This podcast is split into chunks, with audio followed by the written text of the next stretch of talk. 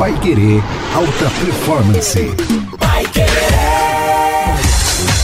Olá, seja muito bem-vindo a você que nos acompanha nos podcasts Pai Querer Alta Performance, disponível toda sexta-feira a partir das três da tarde, com o Ricardo França, que é um especialista em alta performance, né, em condicionamento físico, além de inspiração para o nosso corpo, para nossa mente. Sobre isso, o nosso bate-papo toda sexta-feira. Hoje, Ricardo, o tema é empreendedorismo, mas não é a parte de mercado, não é a parte prática, é a parte do empreendedor. Muita gente sabe que o empreendedor tem que ter um perfil, né? Algumas atividades, algumas práticas na vida levam ao empreendedorismo. Inclusive, empreender nem sempre é montar uma empresa. Muitos empreendedores, em vários outros cenários, mostram sendo empreendedores exatamente pelas as atitudes, pelo, pelos hábitos que têm. E é sobre isso que nós vamos falar: os hábitos, os perfis do empreendedor. Vale a pena o empreendedor sempre olhar aí para sua mente, para suas atividades, para os seus hábitos para refletir sobre si mesmo, Ricardo? Claro, claro, Bruno, porque na verdade assim, né, o empreendedor, na verdade ele sempre tem aquela coisa da criatividade, né, de querer fazer alguma coisa diferente ou empreender, até mesmo num negócio que ele não conhece tanto e coloca pessoas que conhece para trabalhar para ele, é, para que realize aquele sonho junto com uma equipe. Agora, a grande maioria dos empreendedores começa com uma empresa é, pequenininha ou com um sonho, né? É, e começam sozinho também, né? E é, e é muito importante que esse, esse empre, empreendedor inicial ele entenda que os primeiros anos de uma empresa, seja ela pequena, média ou grande, é, por mais que ela seja lucrativa, não é o momento ainda, né, Bruno, de começar a tocar, trocar carro, fazer viagens tal. Durante cinco anos é o ideal que ainda se economize, tome bastante cuidado com isso, porque para não ser surpreendido por imprevistos que podem acontecer, né? Ah, como, por exemplo, a pandemia que nós passamos agora, né? Quando a gente passa por um momento assim, não tem um capital de reserva, as empresas sofrem muito, né? E, e, e pensar também, né? E se preparar caso o negócio não dê certo. O que, que eu tenho que fazer juridicamente, né? O que, que nós precisamos é, de pensar na empresa para que não sofra caso algo negativo aconteça. Isso não é ser negativo, né? Isso, na verdade, é se prevenir, é ser gestor mesmo e pensar em todas as possibilidades e, lógico, sempre pensando no positivo, né? E aí, é lógico, tem os perfis dos empreendedores que mudam de um para outro, que vai, acaba fazendo toda a diferença no tipo de negócio que ele acaba assumindo, né? Bom, então para começar, uma boa dica do perfil do empreendedor é não ser nem tão ganancioso, nem tão é, é, ansioso, né, para querer resultados logo no começo. Ricardo, o, o, empreendedor ele tem realmente um perfil desenhado aí internamente, né, uma forma de pensar, uma forma de raciocinar sobre essas relações aí de esses perfis para fazer essa atividade empreendedora? Olha, tem sim. Daqui a pouco eu vou, eu vou, citar mais os perfis técnicos, assim, Bruno. Mas uh, eu lembro de algumas, algumas falas, né, até de de, de, Rockefeller, de Henry Ford, desses grandes homens da indústria, né, do automobilismo, é que eles diziam assim que todo empreendedor é um pouco louco, né? Ele acaba arriscando muito, né? Por mais que ele faça um planejamento, né, ali para ter uma prevenção sobre tudo, ele acaba é, se autodesafiando e se arriscando também, né? Mas a gente sabe assim que tem o empreendedor, por exemplo, o primeiro perfil de empreendedor é o empreendedor de oportunidade, que é aquele empreendedor né, que é, se desenvolve pela oportunidade, como investir em um negócio onde as pessoas não estão sendo é, tão bem atendidas, ou que as necessidades daquele público não está sendo atendida no mercado, e de repente ele entra para atender essas necessidades e acaba tendo ali uma oportunidade que ninguém ainda tinha enxergado e que ele enxergou e acaba aí fazendo com que aquela empresa dele cresça justamente porque ele está sanando uma necessidade que os outros empreendedores não enxergaram, né? Então esse daí seria o perfil do empreendedor de oportunidade, né? E aí tem, Bruno, o, empreendedor técnico, né? Que é o quê? Aquele que tem competência técnica, que traduz uma habilidade especial que o diferencia dos outros demais, né? O conhecimento profundo mesmo, né? Normalmente ele começa sozinho, né? Tem um lado positivo que desenvolve algo diferenciado, né? Por ele conhecer muito bem e profundamente o seu negócio. Ele constrói um produto que pode ser vendido ou acaba sendo copiado por outros do mercado, né? Então esses são os dois primeiros perfis aí que a gente já pode pegar e falar de empreendedorismo. Muito bem, estamos falando aqui um pouco sobre os perfis empreendedores e o que precisa ter né? Você para ser um empreendedor, uma empreendedora, um perfil, uma possibilidade de realização consigo mesmo. Aliás, nós não temos somente perfis empreendedores em montar um novo negócio, né? A gente tem perfis empreendedores em vários momentos uh, de atividades durante a vida, seja pessoal, profissional, porque o perfil empreendedor ele dá um, é, muito mais do que o agir dentro do negócio. O perfil empreendedor ele vem da mente, né? Ele vem do, do sentido, das atitudes. Continuando nessa ideia, a gente tem mais um perfil, né, Ricardo? Mais um perfil empreendedor para a gente analisar por aí. Também tem isso, né, Bruno? Assim, a, citando aí o terceiro perfil, no caso, que seria o autônomo, né? É, o autônomo seria aquele cara que tem o, o, conhecimento empírico, né? Ele precisa de agregar pessoas para ajudá-lo. Por exemplo, ele é, procura pessoas que têm um conhecimento que talvez ele não tenha para ajudá-lo. Então, e ele começa a aprender empiricamente aquilo que ele vai fazer ou já aprendeu aquilo, né? Esse seria o terceiro perfil. O quarto perfil, Bruno, seria o de estilo de vida é o cara que pratica um esporte e aquele esporte virou para ele o meio de ganho, virou a profissão. É o caso do cara que joga futebol e de repente foi descoberto por um time e foi contratado e isso acabou virando profissão. É o caso do hoje, né, o que está muito em alta aí no mercado, o xadrez e o pôquer que são esportes intelectuais, né, são considerados esportes, né, o cara começou ali como hobby, de repente hoje ele foi contratado por um time desses esportes e acaba ganhando a vida, isso acaba se tornando é, aquilo que era um estilo de vida dele, que era um hobby dele, acabou se tornando ali a profissão, e ele acaba empreendendo, né, sendo empreendedor no hobby dele, que hoje virou a profissão dele, né, e a partir desses tipos, desses quatro tipos, nós temos as orientações né, é, de, de, de, como empreender. Né?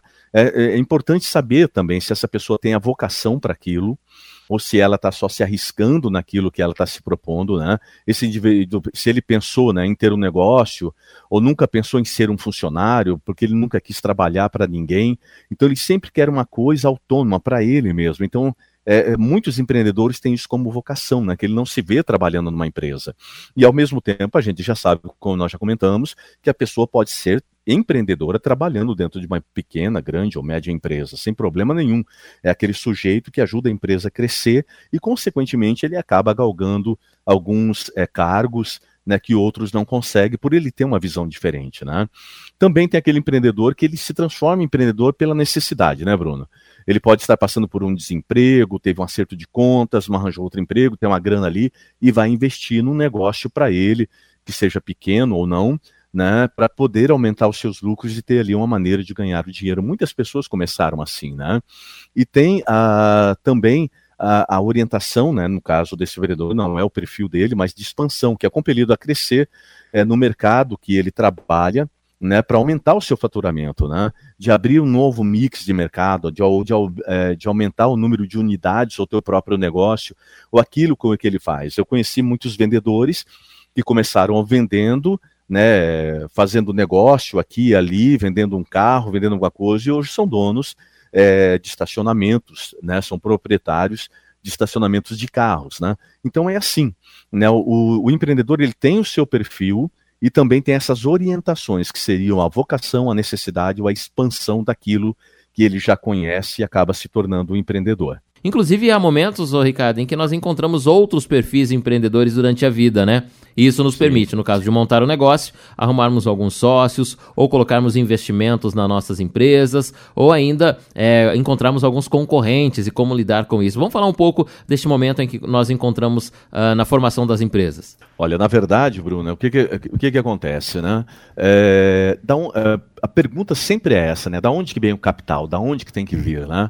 Uh, pode vir de economias feitas durante anos, é, pode ter saído do emprego, de um acerto e mais as economias. É, nesses dois casos é muito importante, né, que a pessoa que queira empreender é, avalie pelo conhecimento e experiência que ela tem, né, na área que ela quer atuar, se valerá a pena arriscar em um negócio que, por mais que ela goste daquilo, é, esse negócio pode dar certo ou não, né? Porque empreender sempre é um risco, né? Então, é, ela, tem, ela tem que colocar muito esse peso no papel. Se vai valer a pena se arriscar, se ela tem 90% de certeza que vai dar certo, ou se depois, se acontecer alguma coisa, ela consegue vender os produtos ou os equipamentos para tentar recuperar uma parte da grana. Então, ela tem que estar muito consciente que, se caso alguma coisa dê errado, ela não vai enlouquecer por causa disso, né? Porque já aconteceu de muitas pessoas pegar as economias que tinham e acabar perdendo tudo, né? Então tem que se preparar muito psicologicamente. E isso é só uma questão de preparação, né? E é lógico entrar de cabeça no negócio e fazer muito bem feito para que ele realmente dê certo, né? Uh, e outra coisa, uh, ela, a, a, pessoa também poderia é, financiar para investir e abrir esse negócio. Né? E, mas ela também tem que se lembrar que esse financiamento vai ser um valor agregado ao custo que a empresa já vai ter, né? e depois, além de todo o custo que essa empresa é, terá, ela terá o financiamento para pagar também. Né? Outra possibilidade é se a pessoa não tiver todo o dinheiro, ou se tiver uma parte do dinheiro, é encontrar um sócio ativo. O que é um sócio ativo? É aquele cara que pode entrar com 50% do dinheiro né, ou 40% ou 30%, é se tornar sócio do negócio, os dois trabalharem juntos, por ele ser um sócio ativo, né, e fazer a divisão dos lucros conforme a, o investimento desse sócio que é ativo. Né? É, vamos supor, se um investiu 60% e o, o novo sócio investiu 40%, então será dividido na mesma proporção tanto ah, os custos quanto os lucros, a não ser que eles entrem, é, eles podem combinar também 50% é, de tudo, porém os lucros teriam uma divisão de 40% a 60%. Ou encontrar um sócio investidor, se não for é, o caso de encontrar um sócio ativo que vai trabalhar na empresa. É, o sócio investidor, é, na, na, verdade, ele é aquele cara que investe, mas não trabalha diretamente com a empresa. É como se ele fosse um acionista, né? Ele tem o dinheiro porém, de repente, ele já tem outras empresas, outros negócios, e não vai ter nem tempo é, para trabalhar nessa nova empresa. Então, ele pode ser, sim, chamado para reuniões, estratégias de crescimento da empresa, mas sem atuar no negócio, sem trabalhar de verdade no negócio.